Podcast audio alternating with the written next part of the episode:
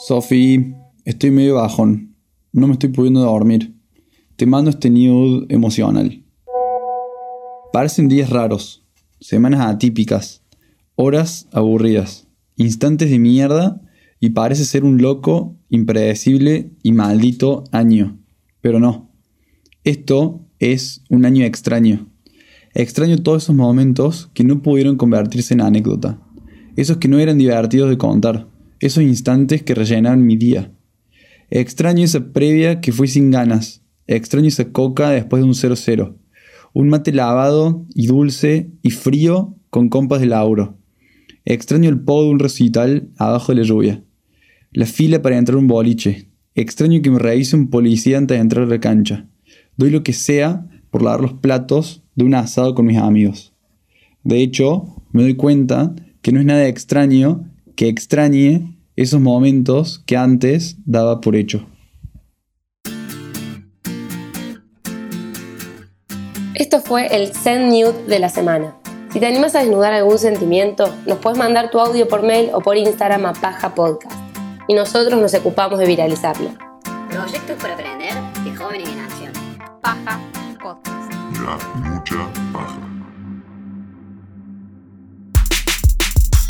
Somos Sophie Smoller, Y ese Liftoski. Dos jóvenes que tienen ganas de escuchar a más jóvenes que estén en acción. Creamos Somos Recurso para potenciar adolescentes para un mundo impredecible. Y creamos Paja Podcast para debatir sobre ese mundo impredecible. No, tenemos verdades, pero, pensamos conclusiones. Paja, paja, paja. Mariano Sáenz es cofundador de WinClap, una empresa de AdTech, bueno, que él la explica mucho mejor que nosotros. En esta versión cuarentenosa de Paja Podcast, hablamos con él sobre cómo cambia la actividad con esta intervención tecnológica inminente, qué se queda, qué se transforma, cuáles son las formas de trabajo remoto que más le funcionan. Y una reflexión interesante. Si antes la sociedad quería lo material y la última generación quería solo experiencias, hoy tal vez sea el momento de buscar adentro lo que siempre se buscó afuera.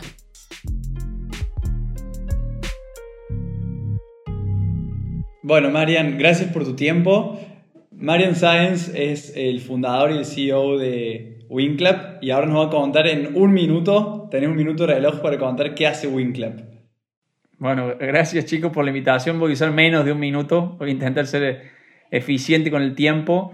Eh, WinClap es una plataforma que ayuda a marketers, a marketers individualmente o a compañías que, que tienen una, una, una pronta muy importante respecto al marketing a tomar decisiones de crecimiento, nosotros le llamamos de, growth hacking, para hackear la estrategia de crecimiento, lo ayudamos en esa estrategia utilizando inteligencia artificial.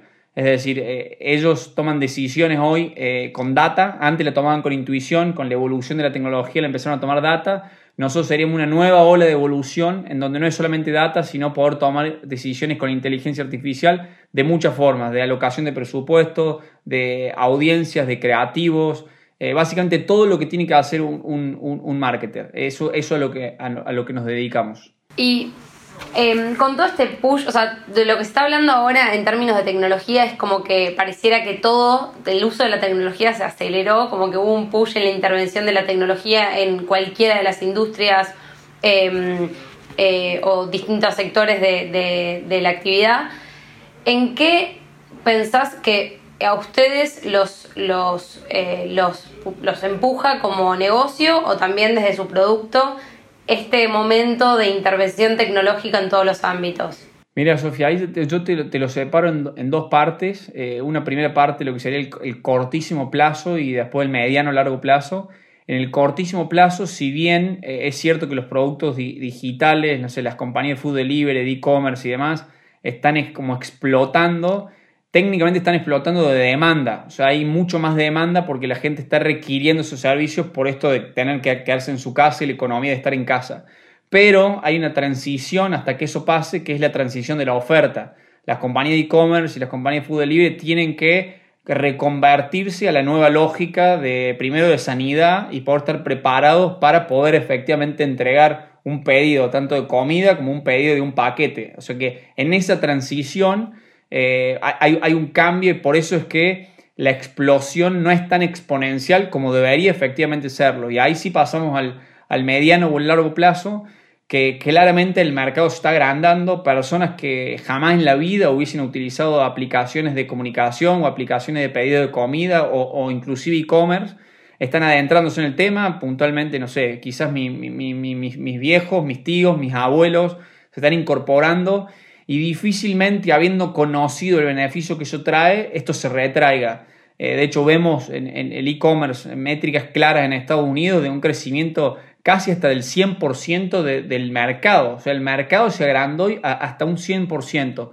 Eh, o sea, lo que es exponencial. Y todos los papers a los que nosotros tenemos acceso no, nos dicen que eso se va a normalizar, o sea, se, va a normalizar, pero no, norma- no va a volver nunca a la normalidad. O sea, las personas que conocieron eso difícilmente vuelvan. Eh, acá mi, mi approach, mi forma de pensar es que van a convivir. Eh, no es que nos vamos a volver 100% digitales, sino que va a ser una combinación de, de ambas cosas. Está buenísimo eso, Marian. Perdón, ¿querías decir algo, Sofi, vos? No, no, vamos, no, no, no. que nos dejaste picando la segunda pregunta, que es eh, toda esta ola de tecnología, de nuevos hábitos, nos hackearon los hábitos de alguna forma, en el empleo, en la forma de consumir y demás. ¿Qué crees vos que vino para quedarse y qué crees vos que cuando termine esta cuarentena va a volver y va a haber una marcha atrás a, a- como estaba antes?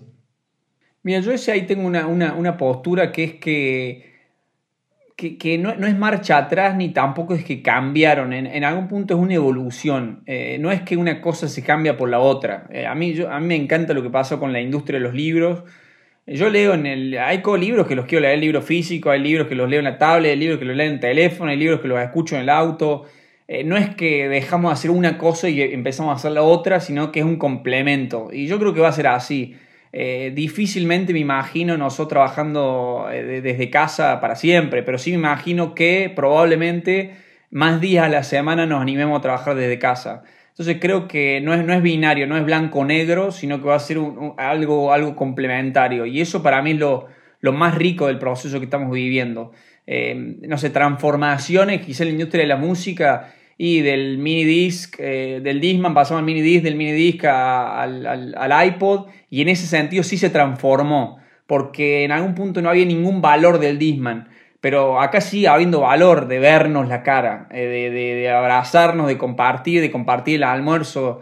Sigue teniendo valor. Quizás también tiene valor lo otro. No sé, quedarte en tu casa te ayuda a enfocarte. O sea que creo que difícilmente se vuelva atrás, pero tampoco se va a mantener al 100% así, sino que va a ser una combinación de, ambas cosas. No sé si, si respondí a tu pregunta, pero una posición más, más bien media. Digo, no es blanco o negro. Totalmente. De hecho, a mí me pasa que históricamente, digo, yo mi trabajo siempre, por ejemplo, he tenido semanas que he trabajado home office enteras por una cuestión de que no necesitaba ir a la oficina en época no de cuarentena y cuando el COVID ni siquiera existía. Entonces, hoy a mí esto no me impacta tanto en términos de eh, cómo laburo desde mi casa, porque es algo que yo lo tenía súper medio incorporado. Lo que está bueno es que ya todos, o sea, de acá vamos a salir, eh, por lo menos todos habiendo vivido la experiencia de cómo es laburar desde casa, tal vez participando en empresas que antes no lo permitían, pero ahora sabemos que puede, o sea, puede llegar a funcionar y que hay herramientas para que se lleve a cabo, ¿no? Eh, me parece como que terminamos todos medio como, nos, como que se equilibró, como que hay algunos que estaban muy avanzados en home office, otros que no lo habían probado nunca y acá estamos como, bueno, ya todos lo vivimos por lo menos una vez. Sa- ¿Sabes qué me parece interesante con lo que decís, Sofi? Es que en, algún punto se rompieron muchas barreras de, lo desconocido. No sé, yo si- siempre pienso que las cosas no son difíciles per se, sino que son desconocidas y por ahí, no sé, la gente más grande o la gente de otras industrias, por ahí, no sé, me, imagino un, un abogado. eh, no se animaba a entrarse en Zoom, en Hangouts, en BlueJeans, en cualquier tecnología de comunicación pero y pensando que era robótica o ciencia espacial, y en realidad es un clic, o sea, usar cualquiera de estas cosas es muy simple y por ahí nos imaginaban a nosotros decir, bueno, ¿cómo hacen estos tipos? Y se dieron cuenta de que somos, eh, o sea, que era, era muy fácil hacerlo, o sea, es como que se rompió la barrera de desconocerlo y ahora lo conocen. Y lo van a empezar a usar. eh, y eso eh, está buenísimo. Y te doy otro ejemplo que a mí me, me fascinó. Nosotros tenemos a algunas personas trabajando de forma remota, de, que trabajan de- desde su casa todos los días, no sé, en Catamarca, tenemos una persona en Holanda, que trabajan todo el día home office. Y ahora los entendimos. Eh, por ahí hacíamos un call con ellos y vos te das cuenta que vos querías eficientizar el tiempo porque vos estabas en la oficina, entonces querías ir directo al punto y ellos te preguntaban algo de tu vida y no, lo, no priorizabas esa pregunta y ahora te das cuenta de lo que sienten, o sea, se sienten solos porque te sentís solo estando así, tenés necesidad de preguntarle, no sé, cómo, cómo salió River, no sé, algo. Paja Podcast. Eh, ¿Qué valor toman los datos para la toma de decisiones de cualquier negocio a partir de esta experiencia que nos cambia eh, un poco el esquema de, producción y de actividad? Mira, Sofía, también te lo, te lo separo en dos.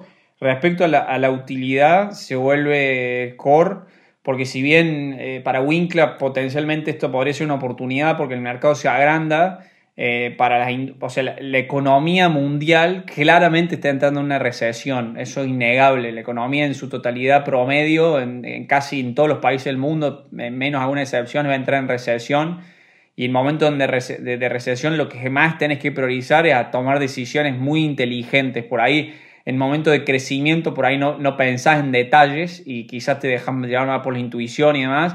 Ahora es como un foco absoluto que cada dólar invertido o cada dólar en, en- algún punto tiene que ser el dólar más eficiente posible porque estamos en recesión. Entonces yo creo que ahí eh, toma muchísimo valor eh, la, la- la tecnología desde, desde los datos, que no es solamente los datos, ¿no? porque de vuelta, tener los datos en una, para poder visualizarlos sin que te digan nada, de hecho hasta te podría generar un problema.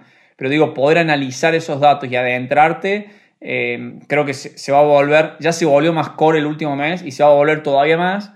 Y donde yo veo que tuvo un efecto inverso, eh, donde veníamos evolucionando y para mí la evolución esa se empezó a cortar, es respecto a privacidad, que creo que mm, el, cuando el mundo esté en paz, eh, empezamos a adentrarnos en cosas que son más de, de, de, delica- o de detalles, sería que, que no es un detalle, pero que pareciera que es un detalle que es la privacidad. Ahora, como tenemos tanta necesidad de avanzar y de solucionar los problemas, decir, bueno, agarro esta tecnología y me están robando los datos y no me importa, pero la necesito porque tengo que salir adelante. Entonces creo que respecto a privacidad, dimos un pasito atrás, me, me- me- parece, en, en este momento. Pero no los servicios y las aplicaciones, sino nosotros, de cuidarnos. Claro, pareciera que la, que la privacidad no, no, no, no sé si es que no era tan importante, o sea, sí es importante, pero en, en este tiempo de crisis es como que quizás lo dejaste a, a- un, segundo, a un segundo plazo y priorizás solucionar el problema lo más rápido posible. Así que yo ahí creo que, que sí, como usuario dimos un pasito atrás. Obviamente las compañías no, pero como usuarios por ahí sí. Es como el precio que se paga para solucionar el problema rápido. Está buenísimo. Marian, una pregunta nada que ver y cambio de frente. Sí tiene que ver igual. Eh, sos una persona muy joven. ¿Cuántos años tenés? 28. 28. Tener una compañía de 40 personas y con un promedio de edad, según entiendo, muy bajo. ¿sí? Eh, ¿Cómo haces o cómo hacen para eh, ser súper atractivos para una generación millennials, centennials, que, en donde eh, entiendo que una de las generaciones más difíciles de entendernos entre nosotros? Eh, ¿Cómo hacen para gestionar, para retener, para motivar a un equipo tan grande y sostenerlo en el tiempo? Qué, pregunta difícil que acabas de hacer. Es una, es una pregunta que, que- que todos debemos estar intentando responder. Yo, yo creo que hay un factor común, si bien, eh, si bien se podría decir que las personas cambiaron, no sé, mis viejos soñaban con tener su casa y, su auto y hoy en día mi- mi- mis primos más chicos, inclusive nosotros soñamos con, con viajar, con conocer lugares, con, con tener experiencias de- distintas y demás. Creo que si bien todos soñamos co- con eso, creo que en el trasfondo de todo eh, siempre hubo la, la- la- humanidad, eh, compartir la, la humanidad, compartir un mismo espíritu. Nosotros decimos internamente en WinClub que el trabajo es una excusa, eh, más allá de si hacemos Big Data, Machine Learning, eh, salvamos las ballenas, eh, no, no importa qué hagas, si no hay humanidad detrás, si no hay contacto humano, relación humana, vínculos y demás, nada es, nada es lo suficientemente significativo para que te genere algo a vos dentro, dentro tuyo. Yo, yo soy un convencido de que, de que por más de que, de que la, misión de la compañía sea muy, en, en algún punto pareciera a priori que, que te, que te llena, eh, si vos no la llenas, si vos no pones humanidad, eh, no pasa. Y hoy un poco eso es lo que nosotros ha- ha- hacemos. Eh, el foco principal de la compañía es ser una compañía humanamente exitosa. Más allá de si valemos o no valemos un billón, más allá de si hacemos o no hacemos IPO, es que todos los que vamos todos los días a trabajar podamos ser felices. Esa es la prioridad número uno. Después hay otras prioridades, pero la prioridad número uno, porque al final del día, si la mayoría de nosotros nos levantamos todos los días sin ganas de ir y de compartir la vida juntos, no tiene ningún sentido. Porque ninguna compañía ni ninguna persona per se en sí misma transforma la realidad. Eh, lo hacemos entre todos, somos un gran sistema que va haciendo que el mundo evolucione. Si dentro de ese sistema nosotros no, eh, no podemos buscarla, tener una, una búsqueda profunda de la felicidad, no tiene sentido. Y esa es la conversación, ese que tenemos siempre. O sea, siempre es, bueno, eh, ¿cómo hacemos para ser más humanos? Para abrazarnos más, para querernos más, para decirnos que nos queremos explícitamente eh, y, destruyendo el, mito de la gran compañía y demás es, eh, muchacho, esto es una excusa. Es una excusa para estar juntos. No es más que eso.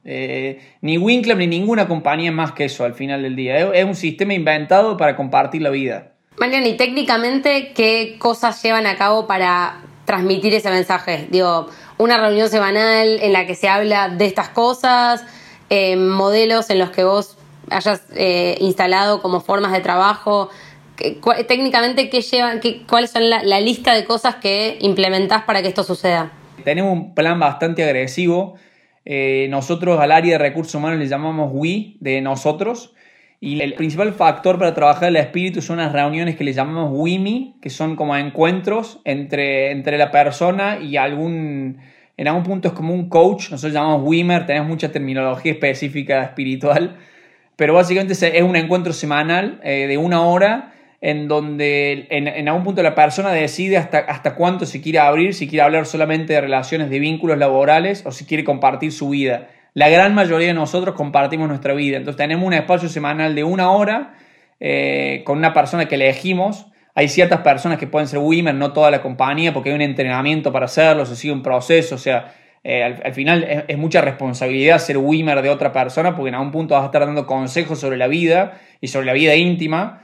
Eh, y en esos espacios son espacios donde, donde trabajamos en la construcción espiritual. Por ahí tengo un problema con mi pareja, tengo un problema con mi hermano, tengo un problema con mi familia, tengo un problema de, del tipo que sea. Y la otra persona te intenta escuchar, ayudarte, generarte, abrirte puertas. Eh, ese sería el espacio más transformador Después tu escala, tenemos también reuniones que llamamos meetings, que son reuniones para hablar de espíritu, pero como compañía. Entonces decimos, bueno, vamos a hablar sobre la humildad. ¿Por qué tenemos que ser humildes? Y bueno, trabajamos sobre humildad. Y así tenemos un montón de... Es un plan eh, global que, que, incentiva mucho el trabajar la, la humanidad de, de, de, nosotros, ir viendo la evolución. También eso lo vemos mucho, lo hablamos el, el, el de, Wii, eh, el, que es el, tener el equipo ejecutivo, el, CPO, Chief People Officer, se llama Bruno, y, y, Bruno plantea mucho cómo nosotros nos olvidamos de cómo reaccionamos ante ciertas situaciones. Entonces, sí, bueno, me pasó tal cosa, yo reaccioné de tal forma, pero después me olvidé cómo había reaccionado. Entonces vuelve a pasar exactamente lo mismo y empiezo de cero. Entonces lo que trabajamos en estas reuniones es empezar a capitalizar, eh, Bruno le llama life technology, tener tecnología para vivir, eh, que, que, parece, que, que, parece menor, pero termina siendo muy relevante, eh, que, que, vos puedas, porque si no, no hay evolución. Si no es, bueno, caigo, es decir, él da siempre el ejemplo de, lo, de los 40 años de, de, experiencia dando clases. Y bueno, vos sos un profe, tenés 40 años de, de experiencia o tenés la misma experiencia repetida 40 años. Eh, que al final es un año de experiencia, pero lo repetiste 40 veces. Bueno, e ese ejercicio lo hacemos, lo hacemos permanente. Estaba pensando mientras decías eso, es, ¿pensás que esto que vos estás instalando en tu empresa es por la edad que tenés? O sea, por, por, por, el, por la generación de la que participás, o por qué? ¿De dónde sale que vos quieras hacer las cosas distintas o que quieras humanizar? O sea, porque seguramente si me pongo a buscar debe haber otras empresas que sí, otras empresas que no, pero quiero encontrar una variable y pienso en la edad. Sí, yo, yo creo que puede ser la edad, puede ser el momento también eh, que, nos, que nos toca vivir. Eh, creo que ahora este momento, porque, porque pienso que tranquilamente lo podría estar ejecutando alguien que tenga otra edad que esté viviendo este mismo momento. Tanto más chicos, o sea, hoy hay fundadores de compañías que tienen 20 años, que tienen casi 10 años menos que yo, eh, o 10 años más. Creo que, puede ser la edad, Sofi, te, te, lo tomo. También puede ser el, el, momento que estamos viviendo como humanidad, donde yo lo que pienso es que como que vivimos las dos caras de, de- de la moneda, vimos, bueno, lo que era perseguir lo material, lo que, lo que era perseguir la experiencia y que ninguna de las dos cosas nos llenaron, porque siendo sinceros, si habláramos como, como jóvenes, irte a Tailandia dos años a viajar por el mundo tampoco te llena. O sea, no es ni una cosa ni la otra. Eh, querés volver, te levantas mucho. No lo hice, pero por lo, mis amigos que me lo han contado, digo, tampoco. Entonces estamos intentando buscar otra respuesta, que no es ni una cosa ni la otra. Digo, quizás sea que no hay que buscar afuera, sino hay que buscar adentro eh, y solucionar, no intentar poner la solución en algo o material o experimental, sino internamente.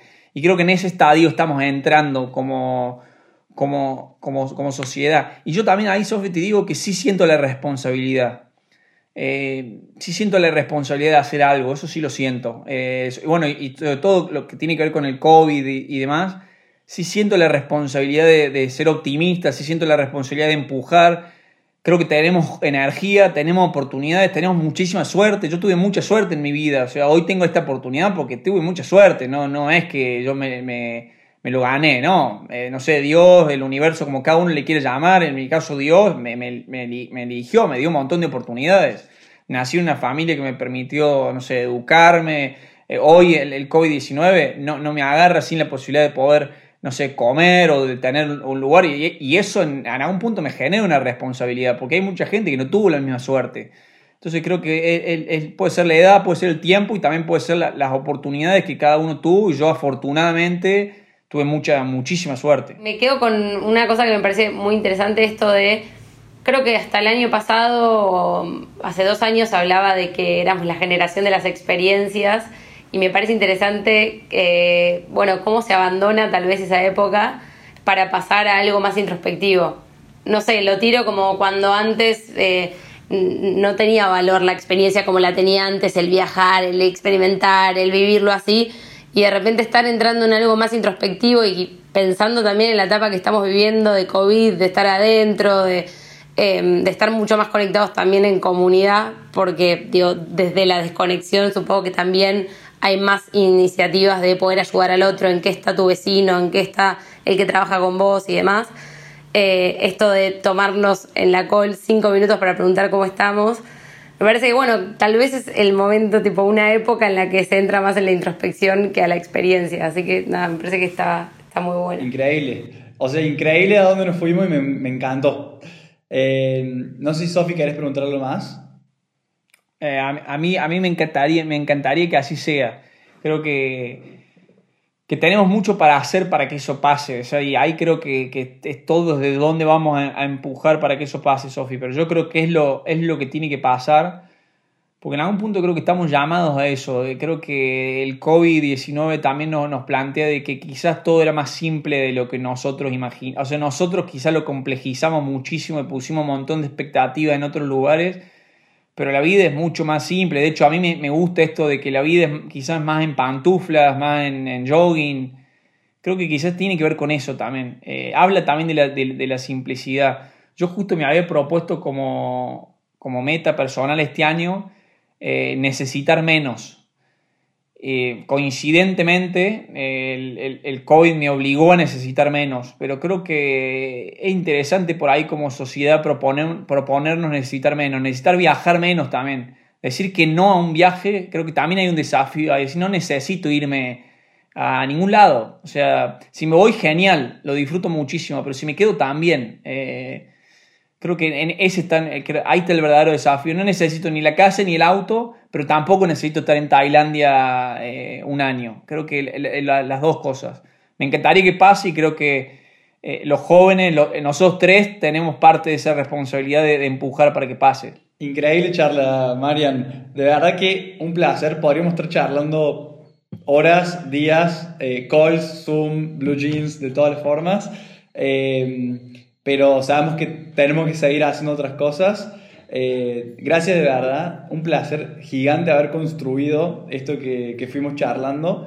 Eh, yo personalmente me llevo un montón de, de, frases, quotes y conceptos que fuiste mencionando que me encantaron. Bueno, me, me encanta y, le, les agradezco mucho que, que, me hayan invitado y, Y bueno, por supuesto que para lo, para lo que sea eh, estoy y, y, de vuelta le agradezco un, un montón y, y, bueno, espero que, que sirva el mensaje que, que transmitimos los, los, tres, que sirva a la comunidad y a todos para avanzar un poquito más como, como humanidad. Les mando un, un abrazo grande a ambos. Paja, paja, paja, paja, paja, paja, paja. Dicen que somos los libros que leemos. Por eso, en esta sección compartimos con vos algunos libros y te mostramos todo lo que puede ser. Obvio si los lees. Esto es Paja Books.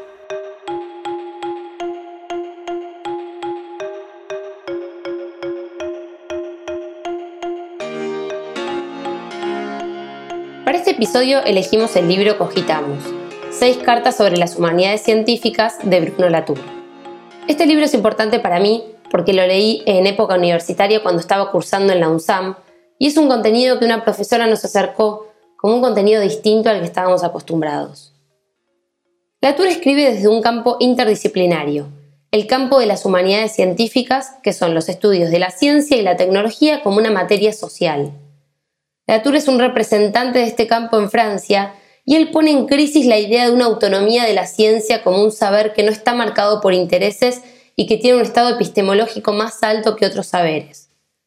Lo que le interesa es que ya hace 1900 años existía el doble discurso sobre la autonomía de las ciencias y de las técnicas, y que desde entonces nada ha cambiado.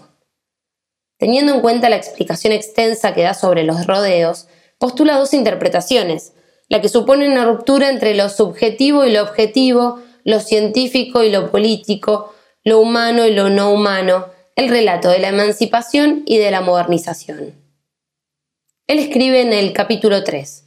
Como se habrá dado cuenta, no podemos ponernos de acuerdo sobre la historia de las ciencias y de las técnicas, y sin embargo, toda la vida común depende de este acuerdo. Concluye que los dos relatos son simultáneamente verdaderos, pues el objeto de estudio de este libro será entonces esta contradicción. Le interesa todo lo previo al resultado. La ciencia no es solo la demostración, dice.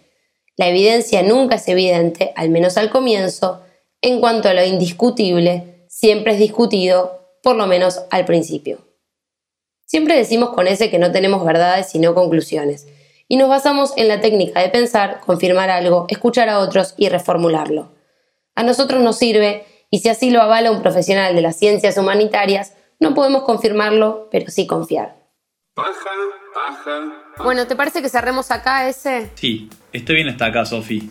Esto fue Paja Podcast desde casa, en una edición distancia social. Nos encontramos por los pasillos de Zoom o en el gym de Instagram Live. Seguinos en arroba paja podcast y escúchanos en Spotify. Despiértense, despiértense. Sáquense la paja que tenemos que emprender. Estos son proyectos para aprender de jóvenes en acción.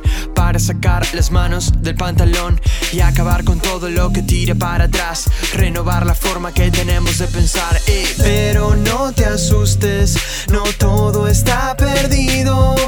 Basta de dejar que el tiempo pase inadvertido. A sacarse la paja podcast.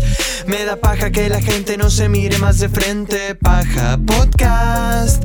Me da paja que el futuro se nos muestre tan oscuro. Paja podcast. Ahí está nuestra mejor versión.